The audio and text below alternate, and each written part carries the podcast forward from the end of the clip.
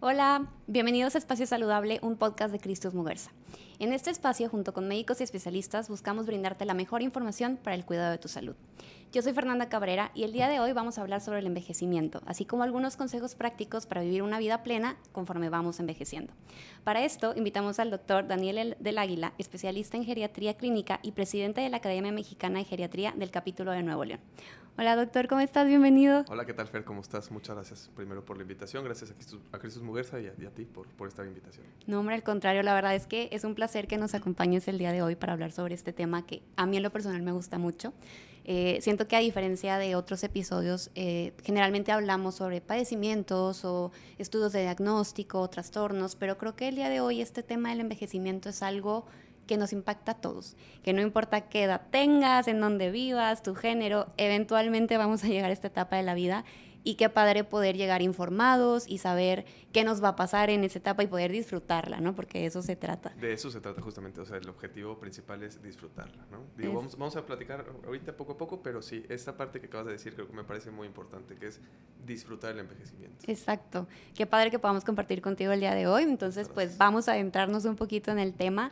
Eh, antes de hablar del envejecimiento per se, me gustaría que nos contaras un poquito ¿Qué es la geriatría y por qué es tan importante en la atención médica actualmente? Claro, mira, la geriatría es la rama de la medicina que se encarga del el tratamiento de los padecimientos de la vejez. Okay. Eso a veces causa un poquito de confusión porque dicen, bueno, voy al médico internista, o voy con el geriatra, o voy con el gastro, o, o sea, como que ahí está esta, esta diferencia. La cuestión aquí, y que es ser muy puntuales, es el, tratamiento de las enfermedades crónicas o que se van desarrollando a lo mejor desde la etapa temprana de la vida hasta el envejecimiento, pero ya en el envejecimiento muchas veces el tratamiento llega a ser no diferente, sino que tenemos que tomar en cuenta varias situaciones en la elección del tratamiento para afectar lo menos posible a nuestros, a nuestros pacientes, ¿no? Y digo, como en general los geriatras, ¿no? Entre menos es mejor. Entonces tratamos también de controlar mucho la cantidad de medicamentos, evitar las interacciones y pues obviamente con los cambios fisiológicos y los cambios que se van eh, dando conforme vamos envejeciendo, pues también la necesidad de tratamiento es, es, hasta cierto punto diferente. O sea, no quiero tampoco decir que no se tomen el, tratamiento, ¿no? Pero, pero sí son cosas muy específicas y nosotros nos enfocamos en eso, en el tratamiento de la enfermedad en, durante la vejez. Me queda súper claro. Podríamos decir cómo es el pediatra para los niños, pudiera ser el geriatra para los adultos mayores. Totalmente. Nosotros también tenemos nuestra cartilla de vacunación para adultos mayores que también tenemos que cumplir.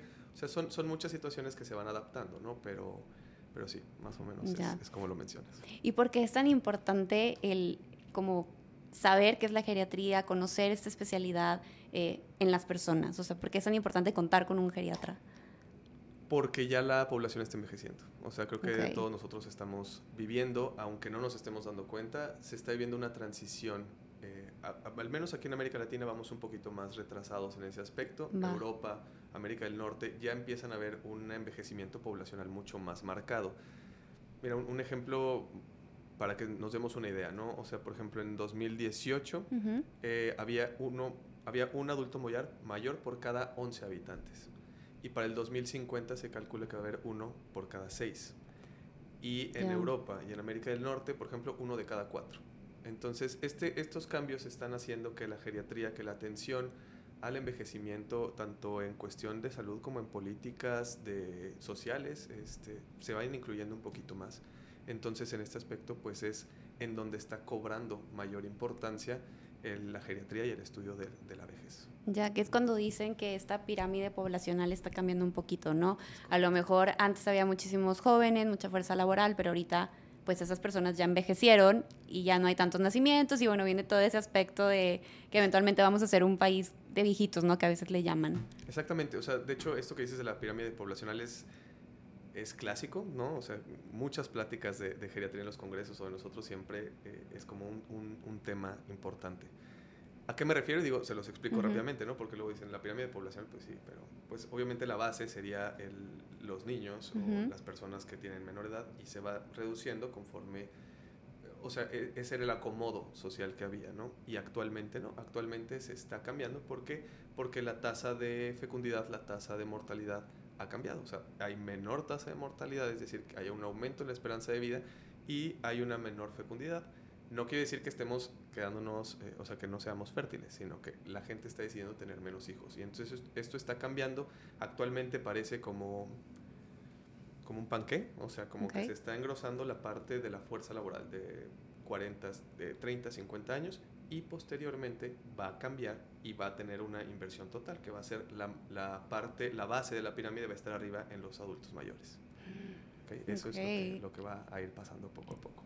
Doctor, cuéntame un poquito, ¿cómo está ahorita la esperanza de vida en México? ¿Cómo nos vemos? ¿Cómo, ¿Cuál es la edad promedio a la que vamos a llegar los mexicanos? Ok, bueno, mira, eh, en el 2019 se hablaba que también había la esperanza de vida de las mujeres era de 78 años y de los hombres en 72 años. Esto por lo que les estoy comentando, ¿no? De, de la disminución en la tasa de mortalidad, va a ir cambiando, la gente empieza a cuidarse más, la gente empieza a adoptar esta medicina preventiva. Entonces esto va a ir cambiando poco a poco. Eh, actualmente, mm, pues bueno, todo esto se vio también afectado por la pandemia de COVID-19, que pues obviamente con el, el aumento en la, en la, mortalidad de en todos los grupos poblacionales, principalmente en adultos mayores, pues también esto se fue modificando, pero eh, va a ser una constante, esto va cambiando considerablemente con, con el tiempo, pero te puedo decir que 78 años para mujeres y 72 para los hombres pues ya sea interesante porque si decimos que esa es la media eh, de la esperanza de vida, por ejemplo, para los hombres, que es 72 años, pues si alguien ya está en sus 35, 36, ya está a la mitad. Entonces, eh, siento que es bien interesante como desde ahorita ir pensando en nuestro envejecimiento y prepararnos, ¿no? Que creo que esa es como la intención de esta plática. Entonces, a mí me queda súper claro, ahora sí me gustaría hablar como del envejecimiento en sí, ¿no?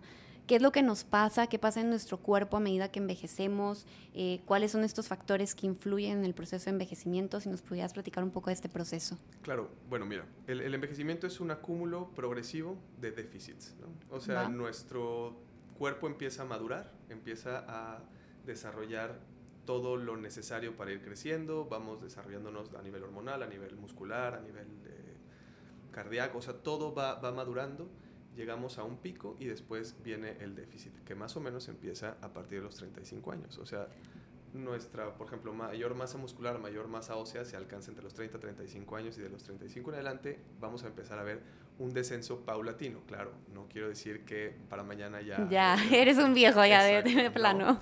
Eh, cada día vamos envejeciendo, ¿no? Entonces es un acúmulo de déficits que se ven, no lo podemos ver nada como algo biológico nada más, como a nivel celular. O sea, tenemos que ver el envejecimiento como un todo, porque son, una cosa es el aspecto cronológico de decir, bueno, yo tengo 78 años, pero a lo mejor la persona que tiene 78 años, que fue activa durante toda su vida, ahorita sigue manejando, sigue trabajando, eh, administra sus, sus, finanzas, o sea, es completamente autónomo. Y habrá personas de 78 años que a lo mejor pues no tuvieron esta, esta prevención o esta suerte incluso y pues ya a lo mejor es un paciente que utiliza bastón, que, que lo necesita mover en, silla de ruedas, que ya no es independiente. Entonces, una cosa es la edad cronológica, otra cosa es la edad biológica, que va de la mano con lo que les acabo de comentar, ¿no? O sea, biológicamente la persona de 78 años que sigue siendo independiente, pues a lo mejor por la prevención que tuvo, pues no tiene este envejecimiento tan marcado. Están los aspectos sociales que también son bien importantes, ¿no? O sea, y esto sí es como cultural de quitarnos esa... O sea, vaya, el envejecimiento lo vemos como un momento muy distante y aparte específico, o sea, como que hace Como que marca eh, tu vida, ¿no? A lo mejor incluso como una connotación negativa pudiera ser, como ya estás viejo y es algo así de, ya, mejor muerte, ¿no? Porque no está padre. Sí, exacto. Y el envejecimiento psicológico, que eso sí ya depende de cada una de, de las personas, pero son varios los factores que se van acumulando, que van Finalmente el envejecimiento es el resultado de lo que hicimos durante toda nuestra, nuestra vida, ¿no? Entonces eso creo que es, es, algo que resume muy bien lo que es el envejecimiento, que me gusta decirle a mis, a mis pacientes en ese aspecto, ¿no?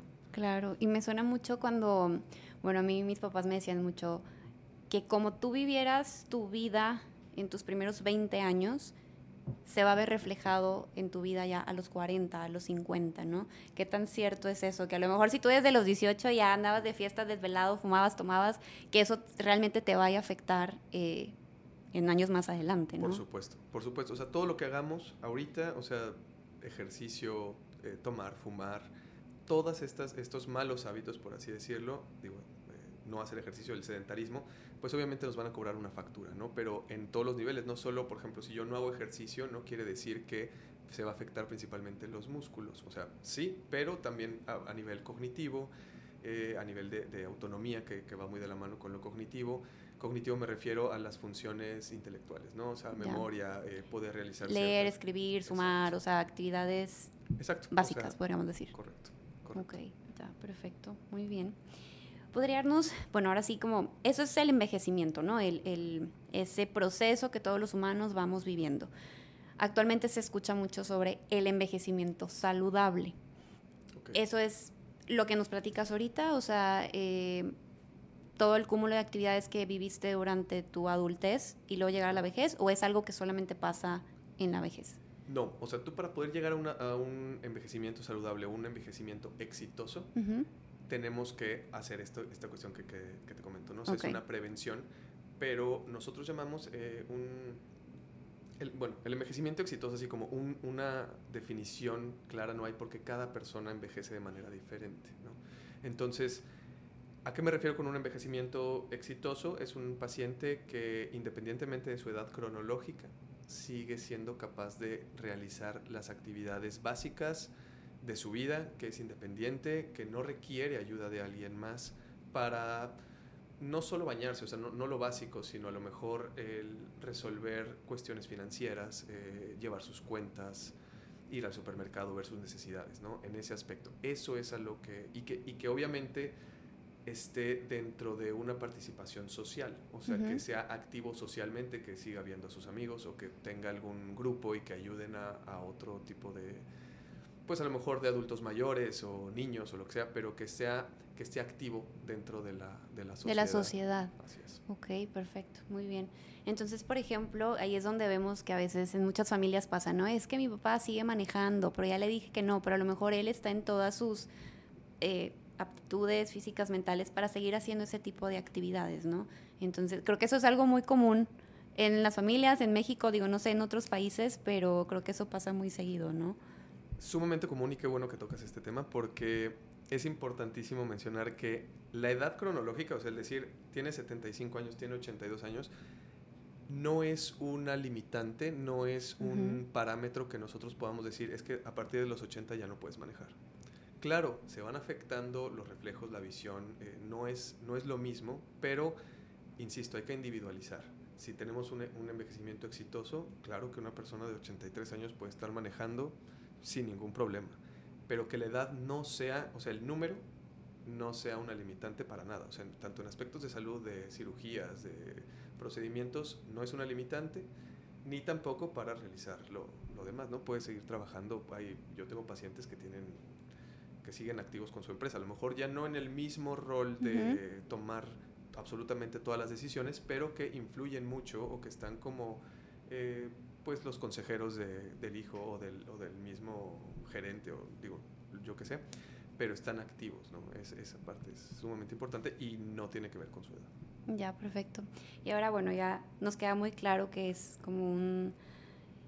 el cómo entender el envejecimiento, pero cómo, cómo tratamos, cómo metemos ya esta figura del geriatra en la vida de las personas mayores. A partir de qué edad tengo que empezar a ir con el geriatra, eh, qué tipo de estudios me tengo que estar haciendo, cómo es ese proceso de a lo mejor alguien, porque ahorita decías, bueno, ya empezamos a envejecer, a partir de los 35 ya se nota un poquito más, ya empieza, ay, me duele la rodilla, la cadera, eh, pero ya a partir de qué edad ya es ese momento en que dices, bueno, ya no solamente voy a ir con mi internista, ahora sí ya voy a complementar con otro especialista y me voy a hacer este tipo de estudios, o sea, ahí cuéntanos un poquito. Eh, ser adulto mayor inicia desde los 65 años, al menos en México. En teoría tendríamos que empezar a asistir con un geriatra a partir de los 65 años porque el enfoque, a ver, el enfoque siempre va a ser la salud y siempre va a ser la calidad de vida. Sin embargo, la cuestión preventiva o el abordaje de las cosas empieza a ser diferente. Entonces, a partir de los 65 años, y no te puedo decir un estudio en específico, qué tipo de laboratorios, eso ya se depende de tu historial eh, clínico, qué enfermedades tengas, o a lo mejor no tienes ninguna enfermedad, pero hay que darle seguimiento a ciertos síntomas o ciertas molestias que tienes. Entonces no hay como un abordaje inicial de, nosotros los geriatras, no es como que, ah, vienes, bienvenido, primera consulta, tómate esto, no. O sea, eso ya lo tenemos que individualizar a nuestros pacientes. Ya. Y por ejemplo, ¿cómo es una consulta, una primera consulta con el geriatra? Eh, bueno, es una consulta larga. Eh, preguntamos muchas cosas. O sea, la verdad es que nosotros, digo, yo entiendo, yo respeto todas las especialidades, obviamente, este, pero en, en nuestro aspecto, en nuestro caso específico preguntamos muchas cosas incluso de cómo es la convivencia familiar, con quién vive, quién lo cuida, que, quién se hace cargo a lo mejor de la economía, si tiene la capacidad de ir o no al banco, cómo está el entorno de casa, por ejemplo, ¿no? O sea, si ya vemos que hay alguna alteración motriz, pues bueno, dar recomendaciones de, desde el uso de bastón, hasta, sabes que pon un barandal o pon antiderrapantes, quita los tapetes de tu casa porque si va con el bastón se puede atorar, y se puede caer. ¿no? Entonces tenemos que ver muchos aspectos de pues de todo el entorno, ¿no? De hecho, eso es como parte de lo que a mí me gustó de la, de la geriatría, por eso decidí como ser geriatra, ¿no? De, no nos centramos nada más en, en, cosas tan específicas, sino que vemos,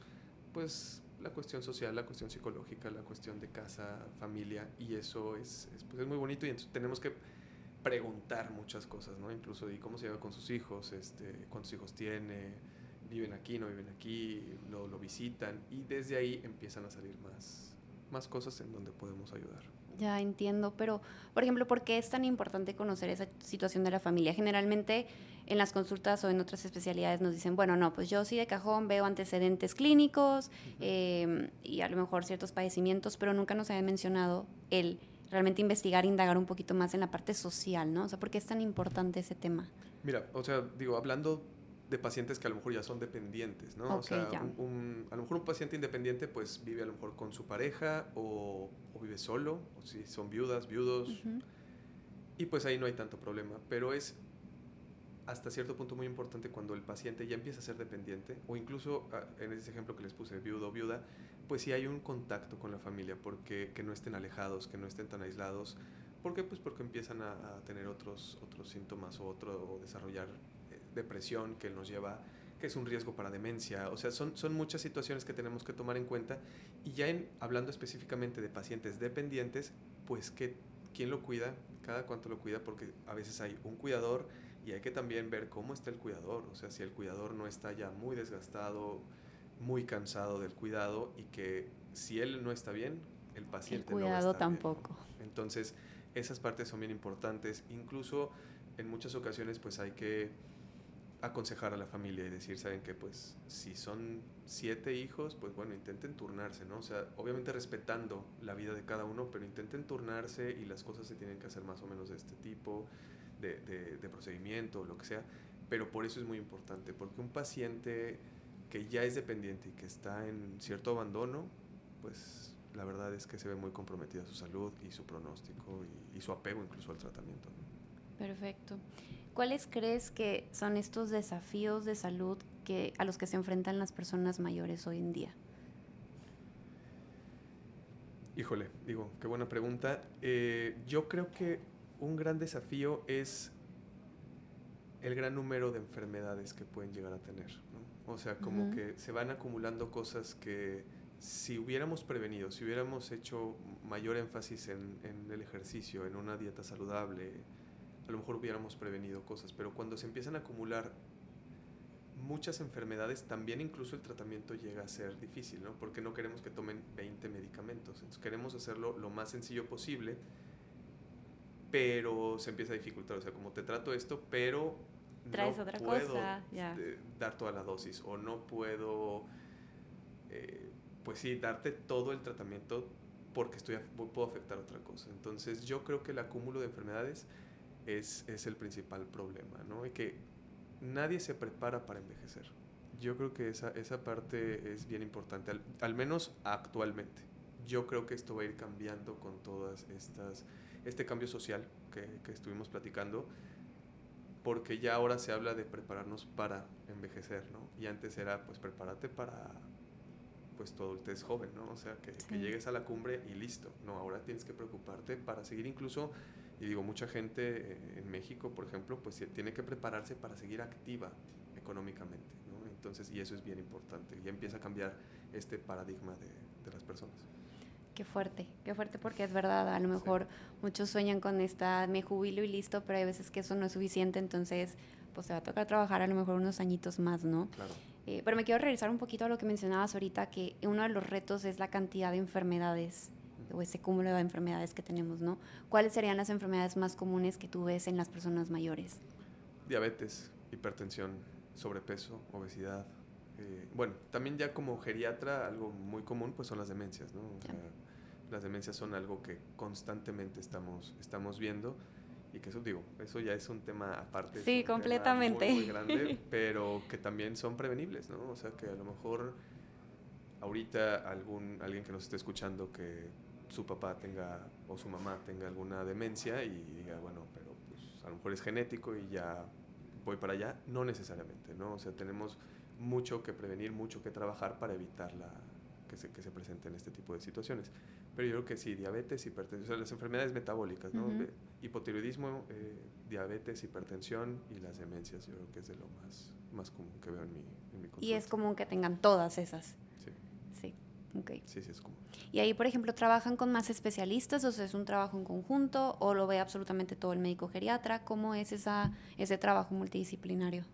Claro, o sea, mira, siempre, y eso también, qué buena pregunta, es bien importante mencionar que la mejor atención para cualquier paciente es teniendo un equipo multidisciplinario. Va.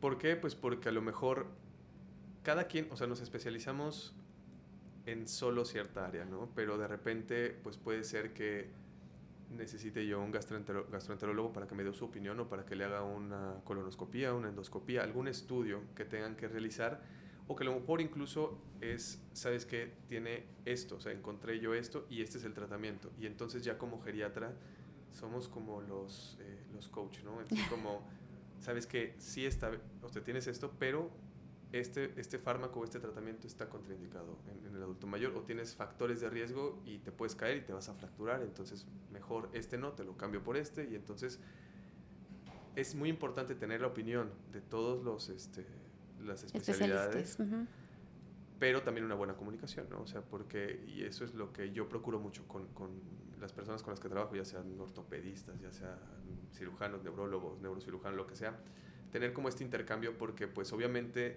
el paciente llega a tu consulta y tú das lo que tú quieres, ¿no? Pero ya desde el punto de vista geriátrico es de, sabes que esto no, esto le, le- le va a traer muchos más problemas.